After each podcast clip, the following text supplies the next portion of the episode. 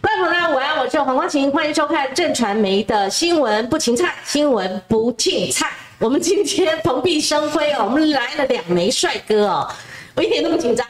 因为他跟我的下一辈的年纪哦，我们先来介绍左冠廷，左冠廷好，是光庭姐好，各位观众朋友大家好。好，今天很多新闻呐，焦点都集中他身上的口译哥赵一翔，一翔你好，光庭姐好，大家好。对，如果呃称你一翔一翔，怪怪的啊，一翔啊，一翔，一翔啊，哦，对，都习惯叫你口译哥嘛，啊，好，我们先从这个新闻热点开始啊，一翔，你今天应该是在前一天就宣布了吧？你正式宣布要参选。台北市议员在港湖区，你可以跟我们讲一下。你大大文山，大文山对不对？港湖是，啊，港港湖是有一些其他区也也其他区人有兴趣。对，哎，今天帮我这个稍微缓夹一下，不能把你的区讲错了。大文山啊，你可以跟我们讲一下，因为今天记者会上看到大哥哥大姐姐都提醒你啊，而且你跟阮昭雄之间是有一个传承嘛哈，你跟我讲一下你是怎么思考的？其实我我我我想这件事情很很简单，因为呃。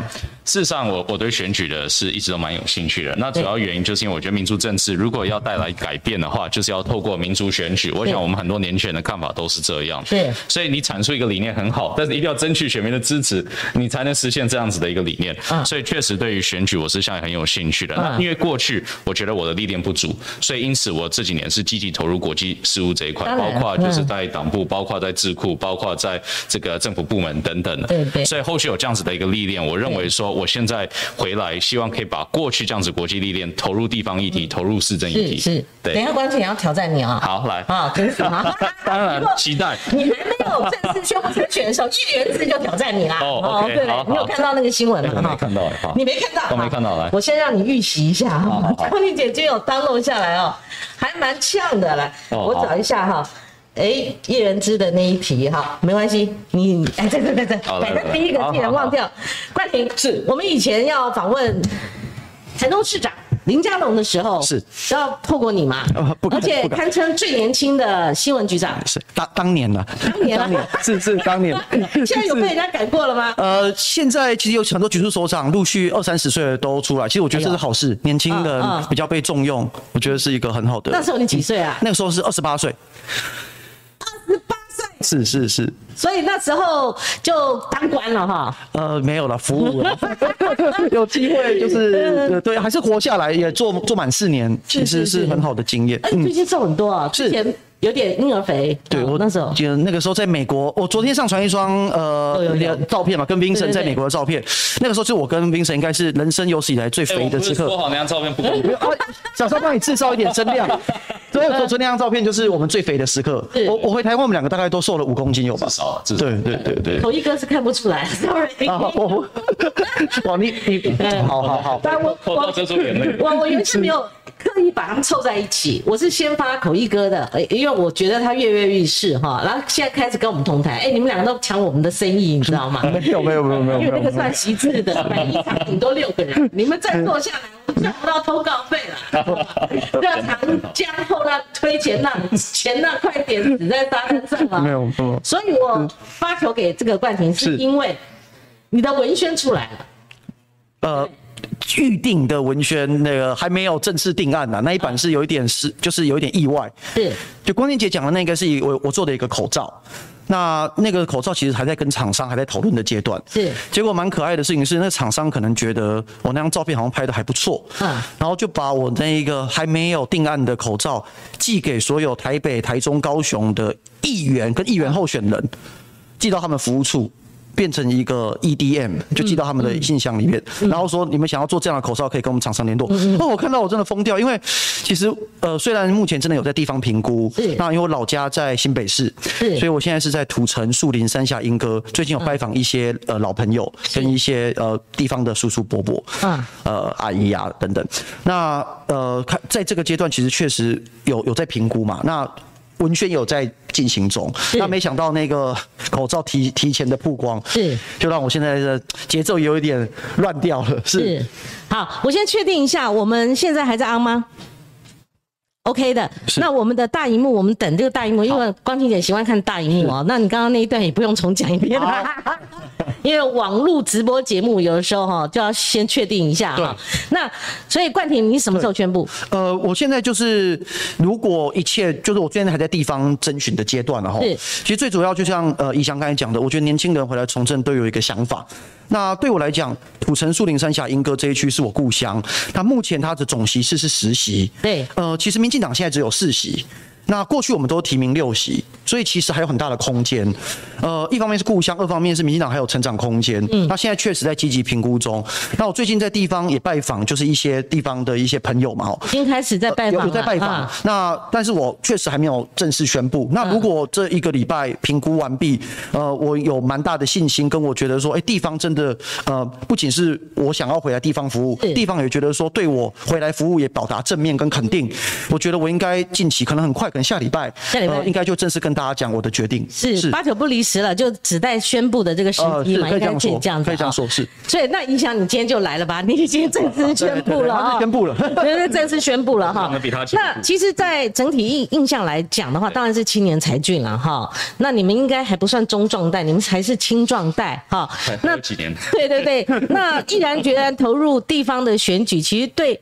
民进党他二零二二的选战啊，势必好看啦，因为某种程度你们两个知名度相当高。其实今天我列了一个访纲哦，说实在，哎，我在列访纲的时候发现你们两个同质性很高啊，就是所谓同质性当然不是讲长相，两个都是帅啦，但是长相就是显然不同嘛哈。但是你们的出身背景有雷同之处哈。那怡翔，你可不可以介绍一下你的？成长经历、出生背景，当然维基百科上面有一段说你的祖父曾经担任过国大代表啊。当然，你父母亲从商嘛，对不对？父亲从商，然后你从小就有哦到世界各国去旅对去经历的呃经历生活的这样一个所谓的经验哦，是不是后来对你从事外交工作其实有一点点扎根，或者是有点这样的一个影响？我觉得是这样，就是嗯，其实当然几十年前的事情，甚至于 这个遥远的历史这些事情，我是比较不清楚了。那祖父的确实就是有听到这样子的一个传闻，但是我自己是没有去证实。我也说实在，对我现在的工作或对我现在生活也没有任何影响了。都问爸爸，他应该知道嘛。呃，我想因为那个其实真的蛮多代以前的，然后其实我我也不是很清楚，而且其实我家人在国外了，他们其实长期长期都居住国外，所以对于说国内的政治也比较没有这么样的关心了。嗯，那最主要我想我自己是这样，我四岁就出国了，那我四岁 我四岁的时候我台北我台北出生的，我我家人其实是从事那个从商的嘛，所以就外派了，所以就外派。那外派去日本，所以我先住日本住了三年，我后来也住了北京住了两年。对，日文也会讲啦。啊，我读美国。国学校，所以当时 日文就斯科系的，是 一点都不会吗？日文啊，OK 啦，一点点啦，一点点啦。但对，但如果在您节目讲的话，应该会这个是大的悲剧了。对，所以啊，所以有这样子的一个呃过去的经验，然后嗯，后来在中国住了两年之后，因为就是家人认为说这不是一个很好的环境了，那尤其那是年代比较早，那中国的开发那时候比较不完整，所以啊，因此我们也就去了加拿大。所以我住了加拿大住了蛮久的。那中途有回来台湾就读国中，那国中毕业之后也回到加拿大，那所以其实就是有一点是成长的背景到处都是了，那那没有一个属于家的地方，所以直到我觉得我二十一岁毕业大学毕业，然后回到台湾，我当时我家人也不住台湾，我爸妈那时候住加拿大，我就自己带着皮箱回来，然后自己在台北找了一间套房，然后自己去找工作，去投了几家报社，然后后来是台北 Times 这边有应征上，所以这过程当中，我觉得也让我慢慢的发现说，哎，我因为。从小没有一个固定的家，没有一个固定城市是称称它为家的，所以后来就是我自己长大之后，自己选择了台北，而我非常喜欢这个城市。那我在这边求职、找工作，甚至于现在也结婚了，所以我想说，就是变得很清楚，台北就是我的家。两个都已婚哈，各位同胞们，女性同胞们，两个都是已婚，而且有小孩了吗？没有小孩。冠廷有一个女儿，是是。好，我们先让口译哥讲到这。当呃，冠廷是，其实您的父亲是。是政代会副主席嘛，在英哥，你老家在英哥，对不对？是。但你的母亲其实也蛮活跃的，所以如果堪称政治世家，应该不为过。因为小时候应该有经历过比较更地区型的这些选举。对，其实我我不会用政治世家形容，是因为如果我们开玩笑讲哈，古代那个九品九品的官员哈，九品，呃，我我爸妈大概是那个从九品的那个守城门的官员，就最基层。守城门也很重要。对对对。那呃，所以其实他们并不是什么大官，是。但是我觉得从他们身上看到，不论是基层的服务，还是说我我妈妈以前是在陶瓷发展协会产业面，就是帮忙大家英歌，所以其实也是耳濡目染的。但是其实比较不是什么所谓的政治世家，因为基层的民代蛮有趣，他们的那种呃状况就是真的是在地，然后跟大家把诺，然后服务。那我觉得其实我的成长过过程也蛮有趣的，就是大学毕业之后，其实一开始我是想当记者啊，那呃也顺利那时候应征上自由时报，那也是跑新北市，可是我一开始并不是跑市政，我是跑警政，所以那个时候社会对，那我觉得那个那个经验对我人生是非常非常的重要。所以你们的雷同之处、共同点都是记者，你们都是记者，而且都在自由报系。对，他在 Happy Times，我在。那我们三个都曾经待过自由时报，谢谢好，对不对？谢谢好，谢谢好。Happy Times，对对对，那是冠廷记讲。对，那呃后来就是因缘际会，因为林佳龙呃当时是当选立委，那他国会办公室当时认为说想要缺一个呃同仁，那希望是年轻，然后有媒体经验。那当时其实也没有什么选市长这个事情，然后就因缘际会就到国会办公室去服务，结果转眼哦，就后来到台中打拼，然后可能呃观众朋友有一些知道，就是我们打下了台中市，让台中由蓝转绿。那而且他是血耻啊，对对对对，二零零五年，二零零五年，十年磨一剑，所以我有参与到那一役，就是觉得对我人生是蛮好的一个学习啊。对，呃，后来有机会在很年轻的阶段就担任政务官。呃，四年之后，呃，当然后来就是因为我们我们没没有顺利连任嘛，呃，可是因为交通部长后来到交通部，我也刚好有这个机会，也跟他一起到交通部去，等于说服务整个全台湾的很多交通建设。那后来就是因为池庸他要选连任嘛，啊，池庸是谁呀？对，那怎么认识的？那个那个是我们台湾一个大事记哦。是当当当年就是池庸选上立委之后，呃，我们因为在选举的过程中，当然我被嘉龙部长派去，就是说我在我虽然是政务官，可是我在休息的时间，啊，其实本来我就可以有政政治的投入跟政治的喜好嘛。哎呦，特别强调休息的时间，是真的是的，因为上班时间当然不行嘛。那在休息时间，就是我不去当志工，他们使用团队的志工了。嗯，那那时候就是等于说也是。哎，年轻人，然后这样子的一个很清晰。你们应该认识更早吧？因为你有投入洪仲秋事件嘛。可是因为二零一二年那一次，其实我都是在帮忙他们拟法案，我跟他认识，可是其实并没有很。直接，那时候还没来电吗？没有没有，那时候你会不会对于他那时候一直捂着口罩，所以他的长相很好奇？还是你根本就看过他拉下口罩的真面目？其实，在二零一六年他选立委以前，我只见过他一次，是其他都是用电话联络。那那个时候我在当国会助理，其实那一次的事件，我们后来包括军事审判法，包括国安法的修法，我让整个军审就是走入历史。走入历史，对。那那个过程是呃林佳龙立委第一个提案，后来党团通通过。其实那一次我真的很大震撼，一个年轻人从政来说。我在国会办公室看到研究室上面的荧幕啊，然后呃那个时候立法院长是王金平，然后敲锤，然后喊三读通过，对，哦那个感动就哇，我们真的改变了一件事情。对，对那个军事审判很多不合理的，跟一般的民间的。对，没想到国民党居然上，居然也顺应整个潮流，迫于压力也整个必须答应，所以觉得好像一些不可能的事情，只要我们呃年轻人，只要因为当时是我去找一些，我被嘉龙委员赋予任务去找一些学者专家讨论，那就这样子就就改变了那个世界。那后来当然呃呃，池庸很可惜这次没有连任嘛，呃我后来到国外。去深造，我那时候到美国去 U C Berkeley 拿公共政策，那现在回到台湾，大概是这样。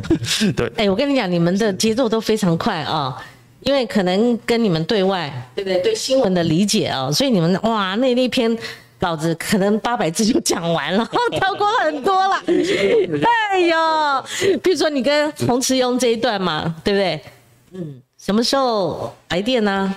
想要共组家庭啊，谈恋爱啊，这在也很低调，连你们结婚都很低调，是吧？对，因为你不知道怎么请，所以就只请亲戚，然后六桌呃两边的亲戚把他请完，就是因为还是其实我对使用很不好意思，因为呃会让人家觉得说有有一些批评嘛吼，但其实。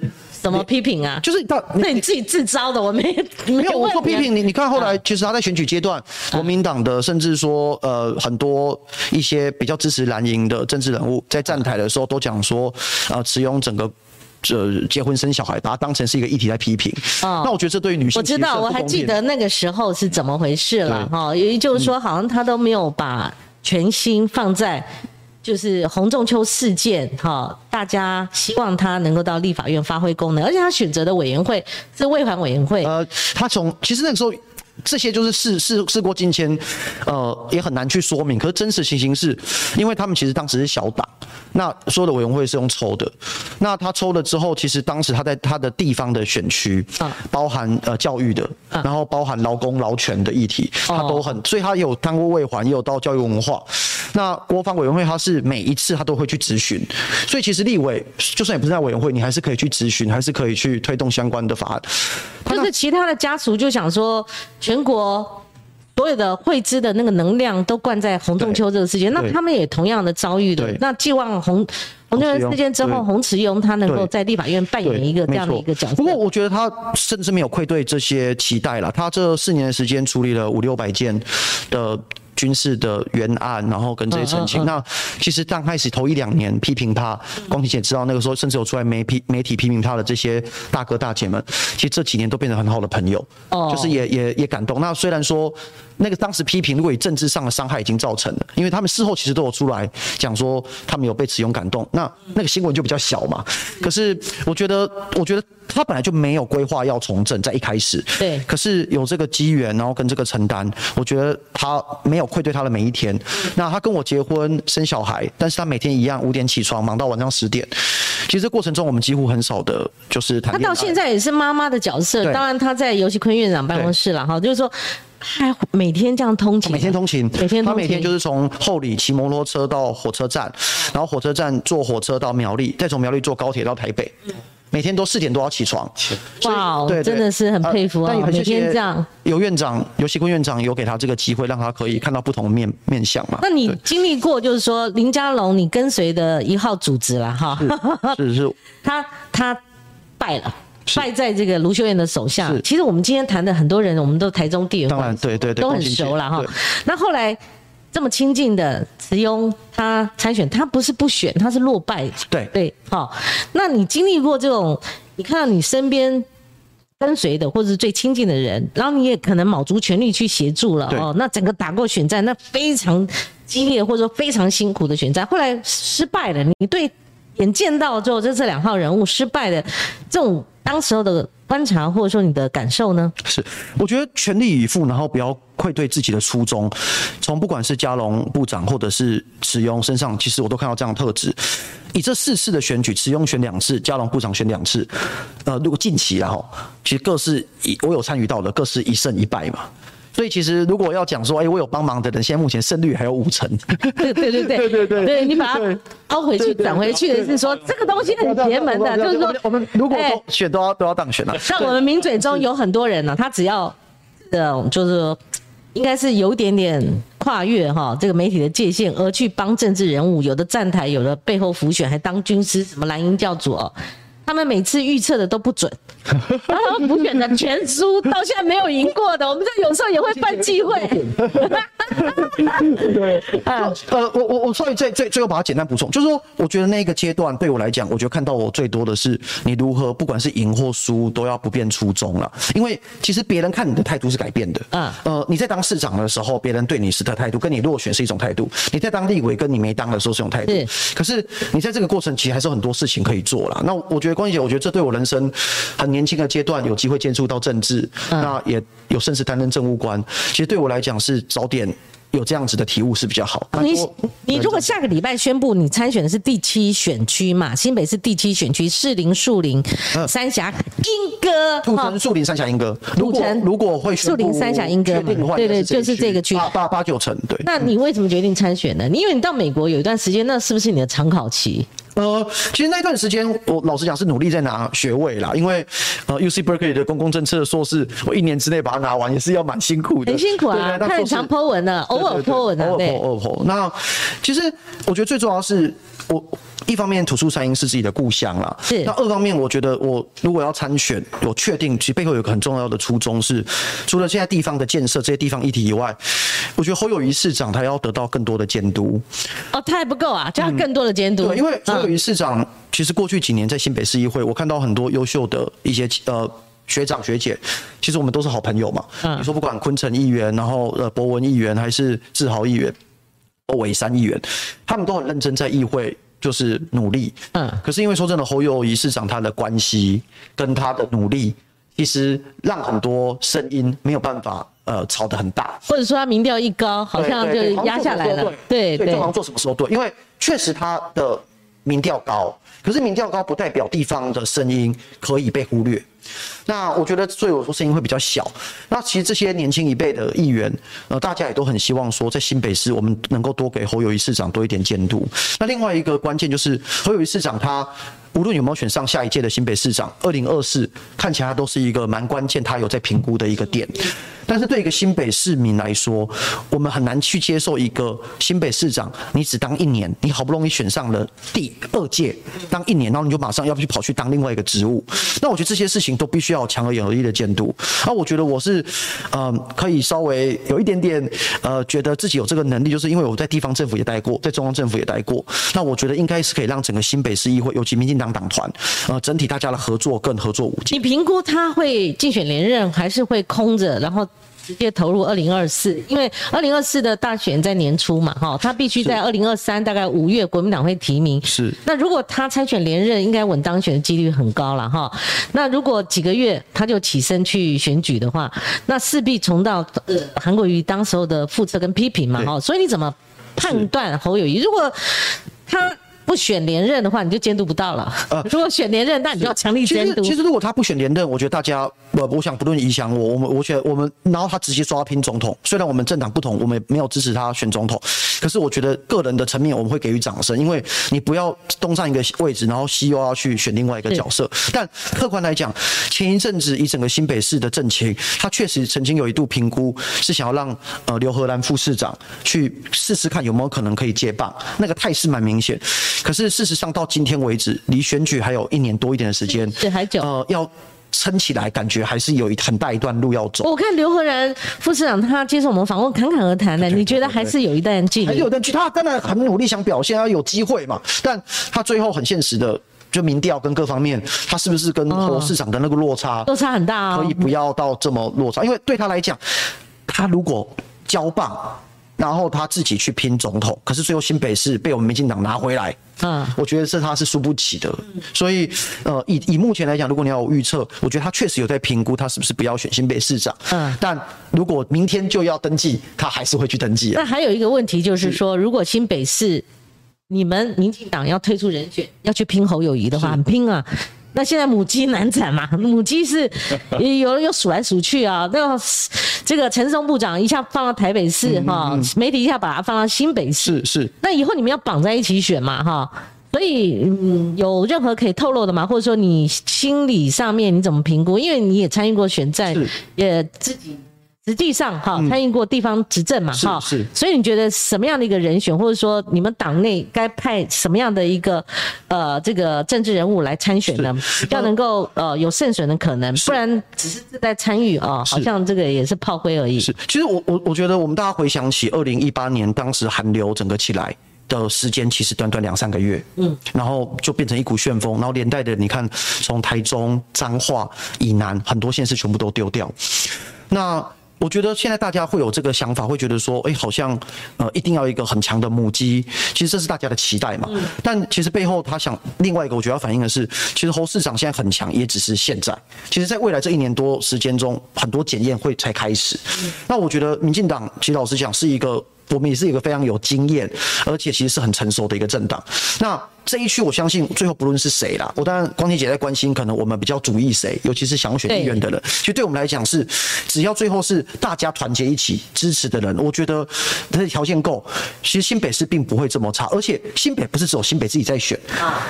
他其实新北市我们大家都一直在讨论说新北市长是谁，可是新北市其实他是跟台北跟桃园。基隆都是联动的，那这整个会变成是一个北部很重要的一个核心。那它的包括议题，你说呃两边的交通啊，两边的桥梁啊，两边的政策啊，其实都会有相相呼应。所以我觉得人选确实还早，但是现阶段大家当然都有在点名呃不同的人选嘛。我看你要说谁嘛？有点名的我都忘记了。目前当然点名的有点到你的老板啊，前老板林佳龙嘛？你觉得可能性高不高？呃，我觉得交通部长他已经回答的很清楚了，就他目前。并没有选举的规划跟意愿，那我觉得现阶段确实是给交往部长多一点空间。觉得他适不适合？他现在在走光合之旅嘛，就是在全台湾做很多公益啊，然后真的对，那这这是真的，因为我我觉得会要讲一个适不适合哦，我觉得我不适合替他代答了，因为我我的角色我去替他讲会变好像是他的意思，可是。交通部长确实是一个学经历都很好的一个人嘛，但我们不要忘，就是说前一阵子他为了就是呃火车的事故，他下台，其实这个承担责任，大家其实对他万喜，可是其实也才过四个月，其实没有很久。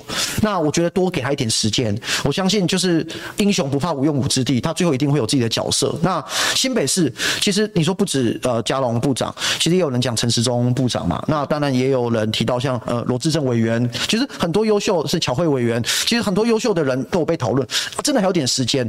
那我觉得，呃，我们就一边走一边看，因为这也会牵动侯友谊是不是他选，还是是请刘荷兰选，嗯，这些都会改变。是好，欢迎。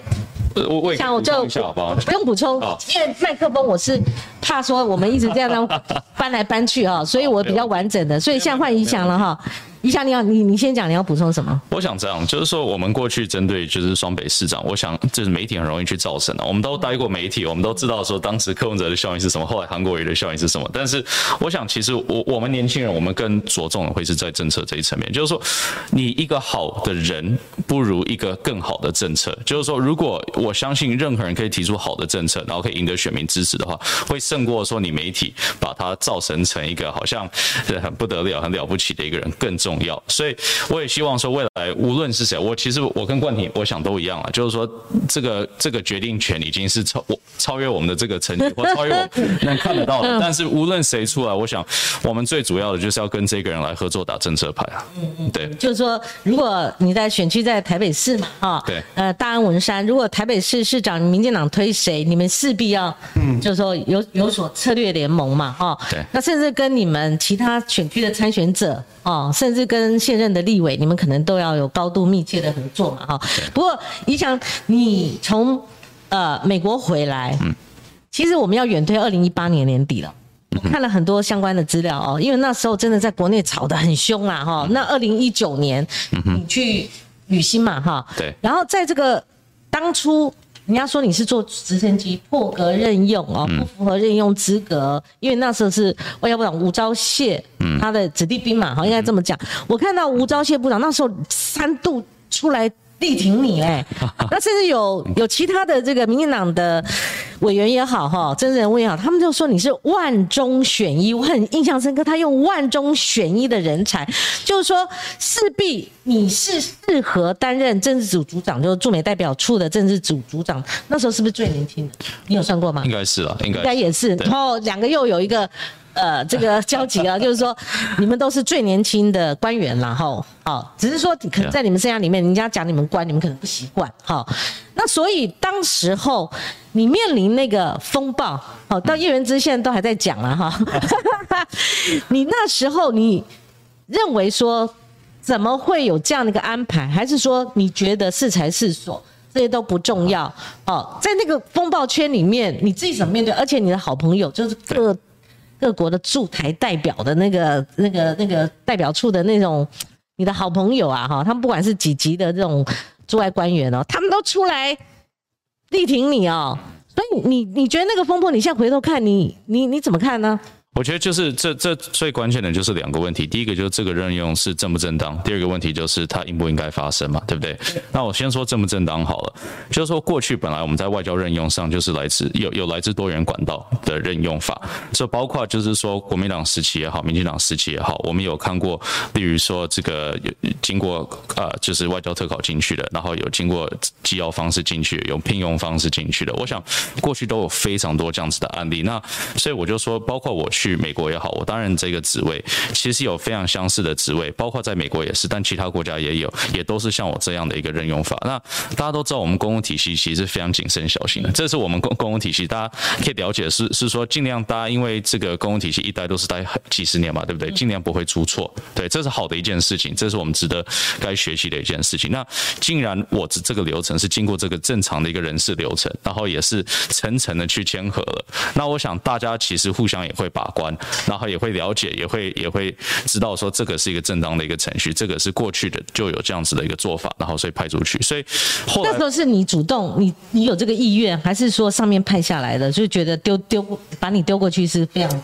需要的，刚好的。我想他们觉得我很适合啦，就是说，因为我过去在台北就是在处理这个台美关系，然后包括其实后来我们看到这 A I T 的政治组长不是有留言祝福我嘛？他其实也是我的对口啊，就所以所以美国在这边当政治组长是我对口，那我去美国当政治组长，我想其实在美方也是有很多已经既有的朋友在那边可以进行联系，所以我最主要就是说，这有没有这正不正当？这绝对是正当的，而且这绝对是符合我们的人事规定，也符合我们过去外交部的惯例跟做法的。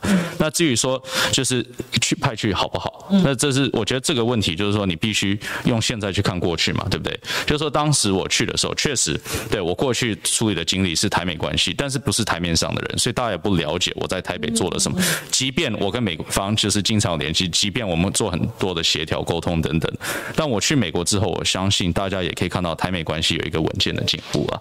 那这个而且这涉及的层面不只是我们所谓的一个政治层面，其实还有经贸的层面，包括我在任的时候。跟团队一起努力，我们也促成了这新的经济对话，对不对？我们也促成国务院最高层的经济官员来到台湾这边进行。现在可以讲了啊，就国务院官员，对不对？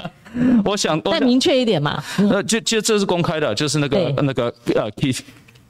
对，那个 Keith Crack 他其实有来，那所以我想，其实我们在各层面上都有努力，那就是一个非常好的团队。那大家一起有一个目标，那就是说我们要推广台美关系。所以我想，希望今天大家可以回头看，也认为说我当时派去美国，确实对于台美关系是有帮助。政治组组长这个位置，就对你来讲，其实我们到美国那一段我们就看不见了，而且你有成绩交出来，你刚刚也讲了哦，对你来讲是不是如鱼得水啊？因为不只是外文的关系而已哦，是不是？哎，你讲讲。我只能说，我有几个很好的长官呢。就是你知道我，我例如说，我进民进党的时候，我那时候是国际部副主任嘛，对不对？那我主任是谁？哎，就是前外交部长黄志，还有黄志芳嘛。黄志芳。然后当时秘书长谁？就是吴钊燮，现在的外交部长嘛。所以他们其实也督导我在处理外交关系。那我向他们，我我从他们也学到很多，包括怎么对待人，包括这个外交议题怎怎么样去交流，包括人脉是不是也？包括人脉，当然也有传承。所以我想，其实就是有很好的这些恩师了，那带带着我。那所以后来我进这个国安会，我进政府之后，第一第一站是国安会。那国安会也是继续跟着这个吴钊燮呃部长啊，那当时是秘书长，所以也是继续处理这种国际事务啊，然后国际合作啊，然后国际关系啊，然后还有这个我们国主议题啊等等。所以真的是一步一步来。我人家说，哎，你为什么突然之间从口译哥变到这个驻美政治组组长？但他们忽略了中间所有这个过程，包括在口译哥之前的一个过程。我从二零一三年进入小金会，就是开始处理，就是这是能源研究等等，然后后来就是逐渐的开始处理对外事务、媒体关系、呃国际媒体关系等等。那进去政府之后，更是处理国安、外交、总统府。所以我想这是一个慢慢的一个历练。我也是从基层做起的，我绝对不是说今天人家看我的怎么样，我也没有什么家庭背景，我也不是正二代，我也不是富二代，然后人家也没有看我说，哎，我就是要跳进这个位置，而反而我真的是从基层做起，那大家觉得我表现的 OK，所以就开始继续把握就是肯定我，给我更大的一个工作。做。我记得我之前在做广播的时候，您那个时候因为主持蔡英文总统当选当晚的 晚会哈，对，一炮而红，呃，所有有口译哥的这种称号哈，对，现在越来越会讲话了哦，就要要参选的时候，哇，不噜不噜不噜不噜，还好没有要比英文哦，比英文他们全倒哦，是不是？哦，你还可以直译的话，对不对？那对你来讲啊。呃，既然是万中选一的一个机会，但我记得当时大家还算你多少钱呢？有人说你 二十几万，还不算那个房房子的钱呢，哈。那你说没有没有，大概就十五万，扣东扣西的嘛，哦。所以当当当当把你当箭靶打了哈。那呃，为什么这样的一个看似很难把你送过去的这个机会？你做没有到三年了，对，大概两年多，二零一一九嘛，二零二零嘛，哦，你你今年六月回来的嘛，对不对？两年半，两年半。那你你如果要起身的话，大家会觉得说哇，你当初好不容易把你送过去，嗯，就带着钢盔挡了那么多子弹，嗯，上上下下都出来帮你辩护，然后结果你跟他两个儿子，虽然两年半也不短了哈，嗯，你会不会有考虑这个？我先这个包袱，其实我我我我很愿意讲钱的事情，因为我觉得这也很重要，而且这个我需要提到特别强调的原因，是因为这个制度不是为我量身定做的，是一个外交部既有的一个制度。那这个外交部既有制度，我就是外按照这个制度去派出去的。那为什么大家会觉得说，哎，去美国的薪水比较高？因为确实美国的物价水准就是比较高。是我们当时在代表处附近租了一间小的两房的公寓，那差不多租金是九万三、九万四台币。那这个还不包括期限，所以我的意思是说，不是说因你看到大家看到数字就觉得说，哎，这个是一个肥官或者是一个肥缺，然后这大家抢的要。其实确实每个国家有不同的生活水准，那有一些国家比较便宜点，有一些国家比较贵一点。那美国尤其是华府，因为是全球这个这个政治重镇，然后又是全球外交官派遣的地方，所以当然也知道说这边的物价相对会比较贵的。所以我想，我就是照这个制度去派出去的，我也没有要求跟这制度不一样的一些条件。那所以其他其实我相信派出去跟我同样等级的一些外交官的人，也是用同样的条件。可是职业外交官他们想说那么呃大的一个位置，其实说在我们跑新闻的过程当中，驻美代表处哎，对不对？对。政治组组长哎，那很多人他是职业外交官啊，他会觉得说为什么 Why not？不是为什么不是我？对对。最好不要讲英文哈。觉得很可笑，然后在冠廷面前，我最好不要讲台语哦，操，就跟丢了。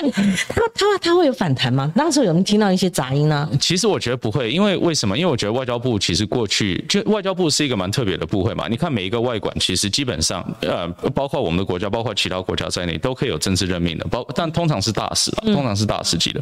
就例如说，我们大部分看到民族国家派到华府的大使，都是政治任命，都是当过国会议员或总统的亲信。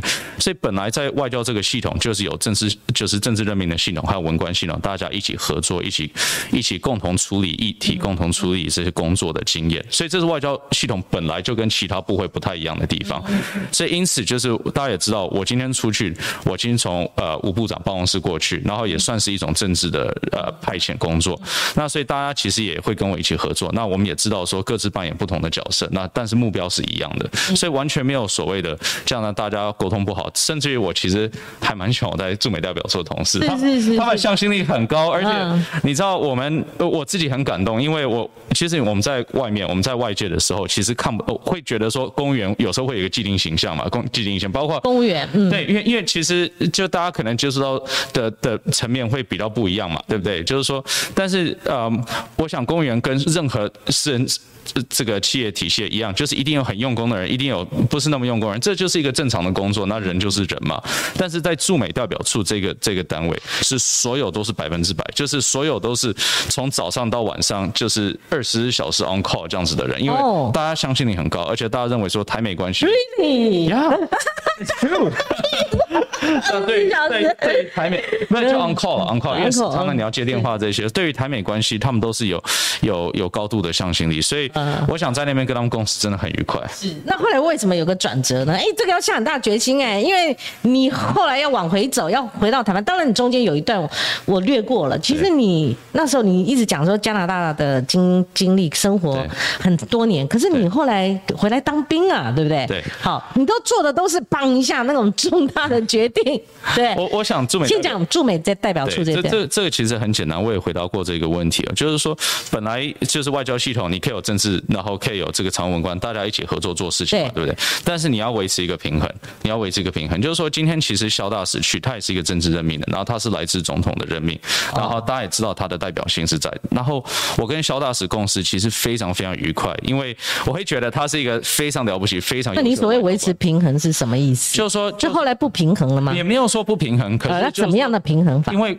我这样说好了，就是过去就是我在嘛，对不对？那我跟高大使大家合作也都很好，然后但是肖大使在，我想他有一个政治性质在，这这个我我觉得也不用掩盖了，就是说事实就是他有一个政治性质，大家都知道，美方也知道，对不对？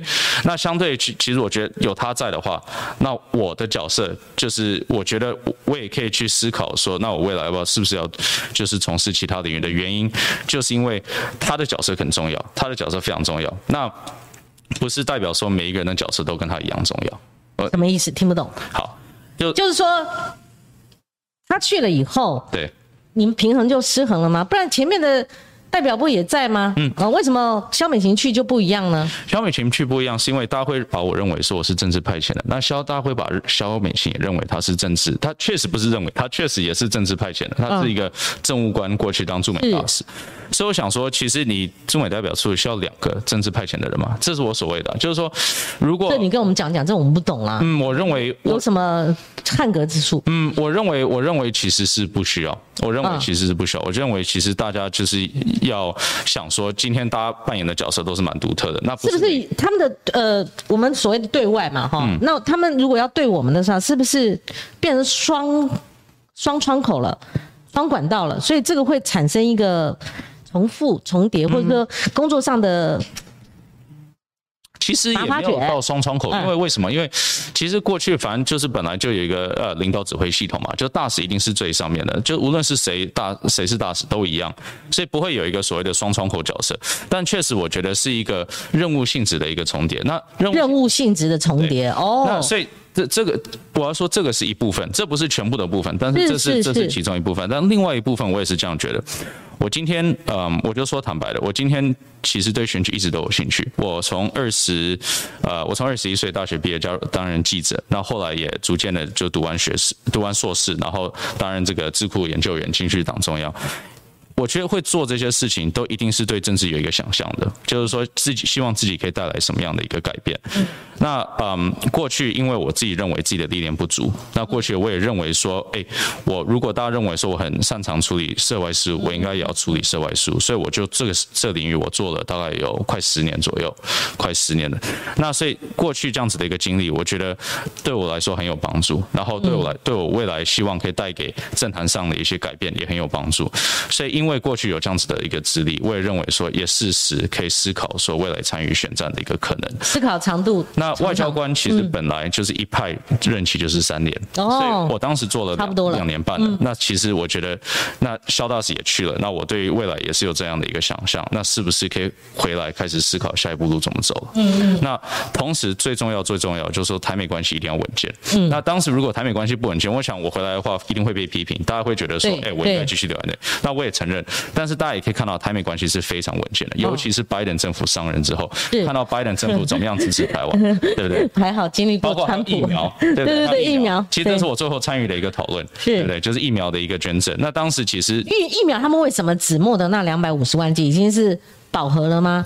我们一直觉得台美关系如果经营的好的话，而且我们还要打疫苗外交跟中国对干嘛？哈，对，呃，那两百五十万已经是他们的一个最大量了哦，本来不是这个数字嘛。对，其实对沟通的，大概我我我沟，其实我必须说，这两百五十万是我回来之后才才才定案的，对，所以这不是我参与两百五十万这一块不是我参与的，但是我必须说，就是你要看美国全球的捐赠啊，美国全球捐赠其实台湾已经在亚太区是扮演，我觉得不是说最高也是第二高的一个一个捐赠。对象了，所以，我我们也要思考到说，美国其实看到全世界的一个版图，印度人口多少，那时候疫情多严重，对不对？还有多少这些什么菲律宾、印尼的，我纯粹从一个人口比来说，纯粹从一个医疗条件来说，他们一定比台湾差劲的嘛，对不对？那确实，他们把第一批的疫苗，反而重点是放在台湾。其实这个已经展现台美关系是有多稳固的。嗯哼，对。那所以今天问出来就是说，外界啊，其实我听说这个麦克风可以放中间，大家 大家去亲吻。他就可以了，不然我对冠廷不好意思。冠廷虽然刚刚也主述了一段时间哦，就是说外界一直在想说赵赵赵怡翔回来嘛，哈，那是不是跟肖美琴之间有什么？甚至有一些评论节目用不和嘛，哈。其实如果哎，甚至讲的很激烈了，光姐算温和了，那我我慢慢的聊，慢慢的聊，问出来，其实我们可以接受的一点就是说，他是政治任命，而且 shining 哈，就是闪闪发光，而且他有相当的。能力嘛，哈，那如果肖美琴去的话，这会不会产生就是说，到底是赵怡翔出去跟人家谈，或者对方联系是赵怡翔，还是说会发生肖美琴，呃，一样的这种职务的重叠，就好像会不会像照镜子啊？我我我可以讲，就是说完全对对不起，我就这完全没有这回事，完全没这回事。OK，而且最好的询问对口其实就是肖大使本人呐。那我跟肖大使其实向来都是非常好的，包括其实很多人不知道，我二零一四年的刚刚加入党部的时候啊，其实也是肖大使还有这个吴部长两个人把我提拔当这个国际部副主任的。当时大家觉得我很年轻，那为什么可以做这个所谓这个主管职这样？但肖大使就会提醒大家说，他也是很年轻，就当上国际部的主任。所以，我我帮我帮呃，我当旁观。哎，你你你，对你今天 po 一个那个照片，你们两个在美国，其实有其其实华华华府那我有一些朋友，嗯，那呃有一些人也是外交人员，嗯，其实这是我从旁的观察啦，嗯，其实肖大使跟宜祥的感情是非常好，其实我们大家都觉得非常压抑，为什么后来会被传的，就是好像有这些这些 rumor 一样，之前就是一个名水这样子随便，有有就是政论节目对不对？你看，啊啊，这都不是事实了，那都不是。事实就会会让影响比较委屈啦，因为就是其实那是他的长官，而且一直很体系，他也很疼他。而而且而且，其实我回来我回来思考选举这件事情，其实我先不要说人家最可以理解，然后最可以支持的就是肖大使，因为肖大使自己是经过民意代表这个经验才当上对对对官员，所以。就所有人可能都会觉得说，哎，你为什么会思考这样的一个方向？可是肖大使确实完全可以理解，就是说，对。你有跟他谈过吗？当然有跟他谈。对，我想他是他是非常支持的。他非常支持的，他能够理解。他可以理解，因为他自己其实很多人会把我的经历，其实也跟肖大使的经历去看一下。当然，肖大使非常非常优秀，那我也是很多。其实张姐是在追随着他，但是我想肖大使因为过去都有这些经历，就包括处理国际事务，包括作为民意代表，包括作为国安幕僚等等。对，我想肖大使对我来说就像一个大姐姐这样子，那常常就是带着我，然后也跟我分享他对一些不同事情的观察。所以我想当时这样子有人放话，真的是非常恶意、非常可耻的了。那呃，我相信其实去问肖大使本人，也大概可以知道说真面相是什么。嗯，今天终于说清楚了哈，这个问本人嘛哈，不然对肖美琴其实也不公平啊。对对，传的成这样，难得有这个机会可以让对对对，好，完整一点论述。就冠冠廷是这个。你们不是说我知名度高，哈，我曾经任过官，然后我今天我一旦宣布我要参选以后，就哇呢，不是这样的呢，是你们要先面临党内的竞争嘛，好，在那个选区，像宜祥选区也是啊，参选爆炸，可谓参选爆炸，而且你们又分我要加入哪个派系，等下也会问宜祥了哈，好像你应该是跟林佳龙同一个派系吧？这个会嘛？就是其实老实讲，大家都喜欢用派系呃在分彼此啦。对。但对我们年轻人来说，其实很早我就哎，我记得跟以想在不同的场合好像都讲过，就是年轻人来讲，其实是一个理念。对我自己来讲，那对我们来讲，很多人把我们归类说正国会，正国会。其实我们这这什么把你们归类？你们本来就正国会的啊！正国会最近很旱呐，对不对？很多政策你们都出来了，还是？但对我们来讲，其实我是认同这个理念呐，就正常国家的一个理念嘛。那就像前几天我的脸书也有相关的论述。听到没？郑国会是正常国家，正常国家的论述。那我们甚至现在也在讨论说，那正常国家以外怎么有不同面向？偏正常的进步国家，那你从社服、从劳权、从居住，其实它有很多我们大家对未来的想象，我觉得可以进一步去阐述。那呃，关于也问到选区，其实这对呀，也谢谢今天有这个机会可以讲。其实土树山阴新北市，我现在在评估的这个选区很有趣，因为对我来讲，我去任何一区，我不希望是造成。我们年轻人或者是民进党的席次反而减少，因为我刚才就讲，我们是希望能够增加监督嘛，在新北市无论谁当市长，所以一定要拿下就对了。所以对我们来讲，这一区十席，现在民进党只有四席，嗯，那过去都提名六席，所以还有两席空间。那另外一个就是我老家，因为在三峡跟莺歌，哦，目前的两席在土城，两席在树林。对，三峡莺歌并没有任何的民进党议员哦，所以对我来讲，我觉得这个是，我觉得党内的竞争当然会有，可是我觉得它比较不会这么的夸张，因为确实就是还有成长空间，对，多多一个服务的力，就没有提足额啦，对不对？对对对，所以我觉得这个部分倒是还好。那刚才关键讲了要怎么争取大家支持，其实我个人而言，我是觉得我最近这几天在地方的互动，我觉得会比别人稍微有一点点优势，是因为我刚好在地方政府也服务过，哎。完整四年的时间。对，那以前在台中市政府虽然是当新闻局长，可是因为其实很多大小不同的政策都有参与，而且是真正有跟局处首长、跟公务员有去讨论。那现在面临到新北市，其实在我家乡那边很多重大建设准备这几年要完成。呃，比方说捷运要拉到莺歌明年要完工，新北市立美术馆要设在三英地区，是，然后甚至现在火车站迁建，好多事情其实刚好，我就觉得人生有时候真的是机缘跟缘分，刚好这些事情，无论是我在台中的经验，或我后来到交通部。其实都有关系，嗯，然后现在去就跟这些地方人他们关心的事情就很有话聊。人家说所谓历练历练嘛，对对对，所谓历练其实是我觉得在地方养兵千日用在一朝啊，他们知道你你懂他们，然后你真的也要关心他们在乎的事情。所以关姐问说我要怎么到地方去？呃，也许我要胜出，我要能够争取大家的认同。呃，我下礼拜如果确定宣布之后，我觉得最后一个还是我觉得用专业。然后跟有办法跟大家呃解决大家问题，我觉得这是最关键的。好，关姐姐又念的哈，除了卓冠廷积极备战之外，三峡广行宫主委黄腾廷也已挂出竞选看板，市议员彭成龙传出有意交棒给儿子彭玉书参选，曾参选过的曾敬义也有意再战。其实这些名字对我来讲都很陌生，所以我的意思说，你未来还要你们还是要有一个党内初选，否则参选算是爆炸了啊。呃。因为现在传的这些名字或地方的这些前辈，呃，有一些是蛮笃定要参选，那有一些好像还在评估中。是。那对我来讲，其实无论最后状况怎么样，因为确实以实际民进党席次，就是还有两席的成长空间。那民进党无论是提五席、提六席，现在确实就真的只有四席。所以对我们来讲，我觉得初选，我觉得对新人也不是坏事。如果没有初选，直接就同额提名，没什么坏。那如果有初选，其实对新的反而是好事，因为在这过程当中，其实我我们有参与过地方选举，都知道，民进党的初选其实是新的很好论述他的政见政策的唯一机会，因为初选过后到大选，所有的政媒的焦点，连地方新闻都在关注市长。所以初选阶段其实对新人不是坏事，很多人说这是竞争，其实我觉得不是，是我们要争取选民认同。所以这些都不是民进党籍的，这几位是民进党，这几位都是民进党籍的。所以有几位比较确定，有几位好像哦，对对对，光是这样就点点出这么多个名字啊，所以因为确实有空间嘛，所以可能有跃跃欲试的人也不少。嗯嗯，但是你知名度如果用这样的一个观点来看的话，你走民调或许比较占优势哈。但是我们节目有把他们念出来了哈，听到了哦。对对，就是我我觉得这个最后还是地方的大家的反应，以及呃你在所有的公共政策的论述上面可不可以得到认同啊？我觉得这两块都要都要兼顾。而且是自己从小到大哈生长的故乡，对不对？父母亲已经在他们那一代的时候已经扎根了哦，所以你这一次应该可谓背水一战啊！而且也非常迫切的心情，是因为那一期那一期对。你们，你你你个人来对政党来讲都是空的，对，对你必须要拿下哈，那总席次也要增加。好，那你想，我我觉得麦克风还是过来一哈，对我觉得这个声音，光点戴耳机就觉得声音是不一样的啊。好好，你呢？对，也要面临英系的。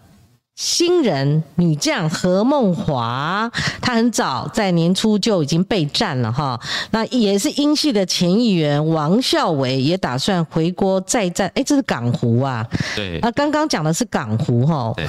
你看他这这一题全部都是港湖，怪不得刚。光晴姐开场的时候也是变成港湖了哈，真是港湖啊！所以你是大安文山嘛哈？那先谈谈那个交棒给你的，你们中间是怎么传承呢？嗯，其实其实这是一个很自然的过程啊。那我我我首先说，我不认为政治有所谓的这个交棒啊，因为其实每一票都是要去争取的。但是他那个洞不如流出来，你可能哦要。面对一个老将，你可能，但我认为我很感谢，其实在小熊议员他的支持啊，他支阮昭雄嘛，他叫小熊嘛，对，小熊议员他他的支持都很重要。那其实我觉得丹文山是这样啊，就是说丹文山他是一个非常有趣的选区。那当时其实阮昭雄是在丹文山已经担任三届的议员嘛，所以我其实是在二零一六年在总统当选之夜，我们办了我们办了一场国际记者会，然后也就是因为那一场记者会，所以大家有所谓的口译哥这三个字出现哈。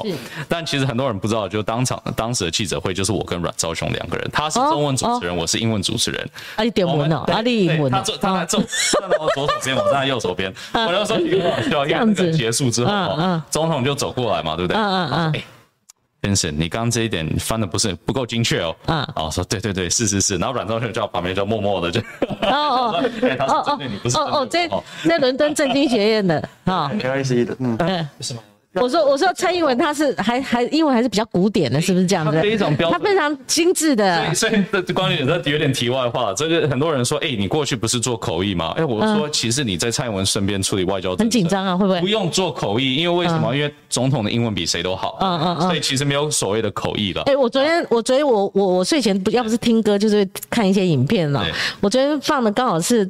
彭文正接受赵少康的访问，哦，我一直做梦，后来听了边听边睡，后来我一直做梦，到底是真的假的之类的。好，题外话，好，你说。所以，所以，所以，因为从那那一场机会之后，我想后续其实我跟小英为议员经常会保持联络，因为他其实对于城市外交议题也很好奇，那他常常也上节目，所以会谈到可能国际议题，谈到台美议题，所以我们其实经常就会进行这样子的一些沟通或交流了。哦，那所以我回来，哎，人家叫你小英男孩，你会不会觉得这个称号有点，就像那个？安倍晋三，他有安倍的 男孩们或者小孩们。我觉得其实我其实说实在，我个人不是很在意了。就是说我不在意，最好最好叫我小英男孩这样子。我我我我从来没有争取大家要叫我什么，可是大家觉得自然叫我什么就叫我什么，其实我也都可以接受。那因为口一哥，你看也是媒体风，那是是 PTT 上面开始，OK OK，后来也这样。所以我的意思是说，后来我回台湾之后，其实我我首先呢就是要确定我要不要选举。那如果我要选举的话，我一定要做好准备。那做好准备什么？就是一定要拜访多政治前辈，啊，拜访多市政议题学者、专家，还有市议员等等。所以其实市议会我拜访了蛮多人的。是。那小熊哥，特别是我跟他，就是因为过去有这样子的渊源，所以特别常交流的。那他后续也就跟我提了说，哎，他是希望说下一届直接职工立委，啊，希望可以把他的选区这部分拿来支持，哦，就是新的，就是一个新人。那尤其是可能跟他过去有这样子合作关系，就是大安文山吗？就大安文山，就是大安文山。那所以你先前考。虑过港湖嘛？怪不得这个报道。对不对？一直呃混淆在这里。我我没有排，我没有，我从来没有排除港湖啊。但是大安文山确因为你是内湖长大的孩子嘛。我其实不是这个，也不是啊。维基百科要改了，又要改了。我真的要改。我其实 我大学毕业后，我确实有住过内湖一段时间。为什么？因为我那时候还自由报系上班，就在瑞光路这边。嗯嗯嗯。所以我当时住的套房确实离这边不远。OK。哦，对。但是其实大安文山一直都是我首选。那为什么我首选？但是确实当时没有坚定的要大安文山这一块，因为大安文山第一个确实有很多新人，第二个呢是说说大安文山其实是第三势力的一个重镇。那我这是我个人的政治理念哦，就是说我认为本来政就民主政治就有政党问题，所以你一定要培养一个就是呃以台为中心的第三势力。那所以大安文山又是这个培养之地，那所以是不是有我参与的空间？我是保有点保留了。但是至于说后来这个小学员跟我讲这个可能，那我当然就觉得说，那如果有这个机会的话，我一定全力来争取。是，所以现在正式宣布的就是大安文山嘛，哈，台北市议员嘛。不过我们最后只剩三四分钟了，我再问一翔，就是说。你刚回国的时候，是不是我刚才也问过冠廷嘛？就是说，你是不是去拜访派系，甚至一度，当然英英派或者英系是可能是首选嘛。后来可能因为有人参选，或者说有其他的因素，所以造成说派系对你的接纳度，啊，因为对你的动向还抓不住啊。那所以后来当然是落脚在这个现在的现在这个派系嘛，哈。所以现在现在是现在叫叫做什么？那个叫做。海。永言是。原来是海派嘛，后来变永言嘛，哈，言会，所以有林楚英啊，他是那边推出来的不分区啊，哦，还有我们也看到王定宇也在脸书上支持你嘛之类的，其实我觉得永言会吧，哈。我我即便过去当民进党的党务主管哦，是。我没有加入过任何派系，也没有任何派系接触过我，因为大家认为说国际可能就是自己的派系了，就是是讲英文的派系，就是去党党部上班要打领带的派系，哦，就英系啊，英系是不是？没有没有，就是。英文系，英文系，那那那英系如果讲英文，那陈明文就第一个倒下了。对，所以我过去对派系确实是很不熟悉。那所以回来之后，我当然就是也要熟悉这是地方的一个政治文化，然后包括这个派系的一个议题。所以我确实是都去拜访了一圈，那也都去聊。那我觉得最后为什么会跟呃小熊议员走的比较近，也就就是因为过去有这样子的一个渊源。那也因为说，其实他也跟我说会就是希望可以支持我一些优秀年轻人去参与这个选区。是，所以我想说，所以这是很自然的过程啊，这并不是一个很刻意的过程。那外界所传这个，我想都比较不重要，重要就是民进党是一个大家庭了。嗯，我们大家一起努力。好，我们的留言板上说，真心觉得光晴姐从节目开播以来都非常用心在邀请来宾，嗯，像今天这个哦，并且平衡报道，谢谢啦哈。他说还是说真的啦，怎么怎么的哈。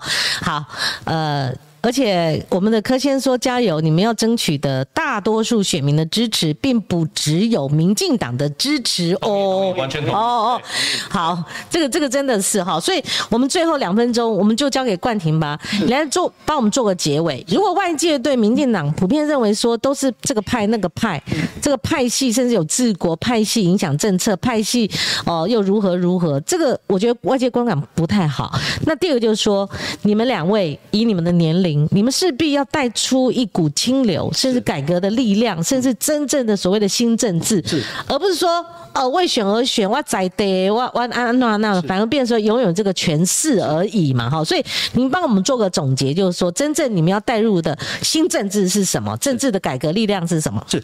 呃，民进党其实有很多人在讨论派系这件事情，其实我觉得是对于民主政治的一个误解，因为民主政治在任何一个派党派当中不可能是一言堂，嗯，那所以大家有一些理念相近的人本来就会聚在一起，那理念相近的人可能是因为政策，可能是因为地缘，可能是因为呃共同以前有有在一个团体中一起工作过，有很多因素。那我觉得这个事情对一个政党，只要它发展是正向的，就是大家是希望这个党更好。其实我后来我的认知。个人呐，我觉得民进党内其实好处就是有非常多的改革派。嗯，这所谓的改革，并不是说改革到现在的现任的主席跟他不同派叫改革派，而是大家希望这个党跟甚至让台湾能够更好。我认为这就叫改革派。那年轻人其实，在所谓传统大家思考的派系外，其实会很多不同的合作。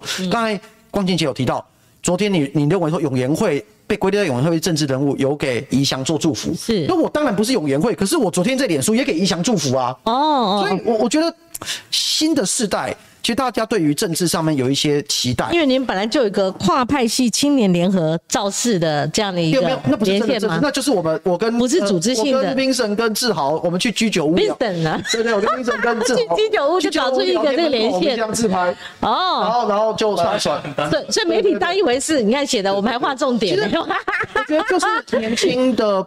朋友，然后大家对公共政治有兴趣，我们总会多讨论。那天我们其实那天在居酒屋的互动，呃，吃吃点宵夜。其实那天是在聊台北跟新北有一些议题的合作，因为那天志豪也在讲他有一些议题跟台北的关系，那也是分享给我们。所以我觉得大家都会很很喜欢政治解读，那我觉得这个是就就是政治新闻嘛。是。所以最后讲回来，我个人而言，我会非常期待，就是说我们新一代的人可以把这一个。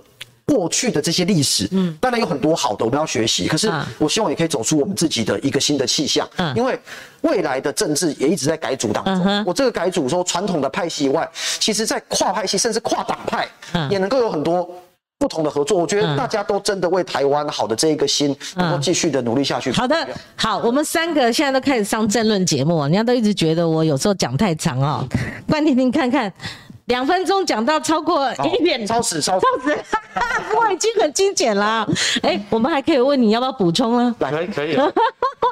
反正已经超时了嘛，一分钟。嗯。关姐，谢谢。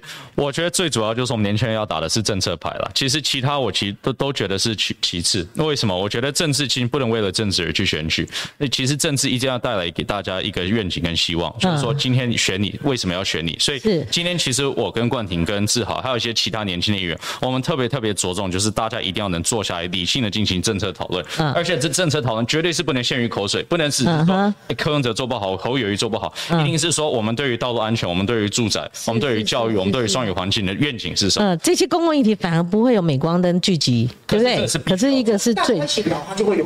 对对对对，咱们出来干就有了。我想，我想大家可以陆续看到说，我们会推出很多，我希望是可以争取大家支持的政策了。是，而且双北连线啦，哈，我们现在看到不一样的参选人。如果下一次你们勇于接受挑战的话，至少口译哥，我如果安排叶元子，你敢不敢跟他干？当然。好，OK，睡睡睡，叶元子你有你有跳跳无啦？吼吼吼，睡睡睡。好好，我们今天节目就进行到这里，然后我们请赵怡翔跟卓冠廷跟观众朋友再见啦，拜拜，拜拜拜，希望我们今天不要制造。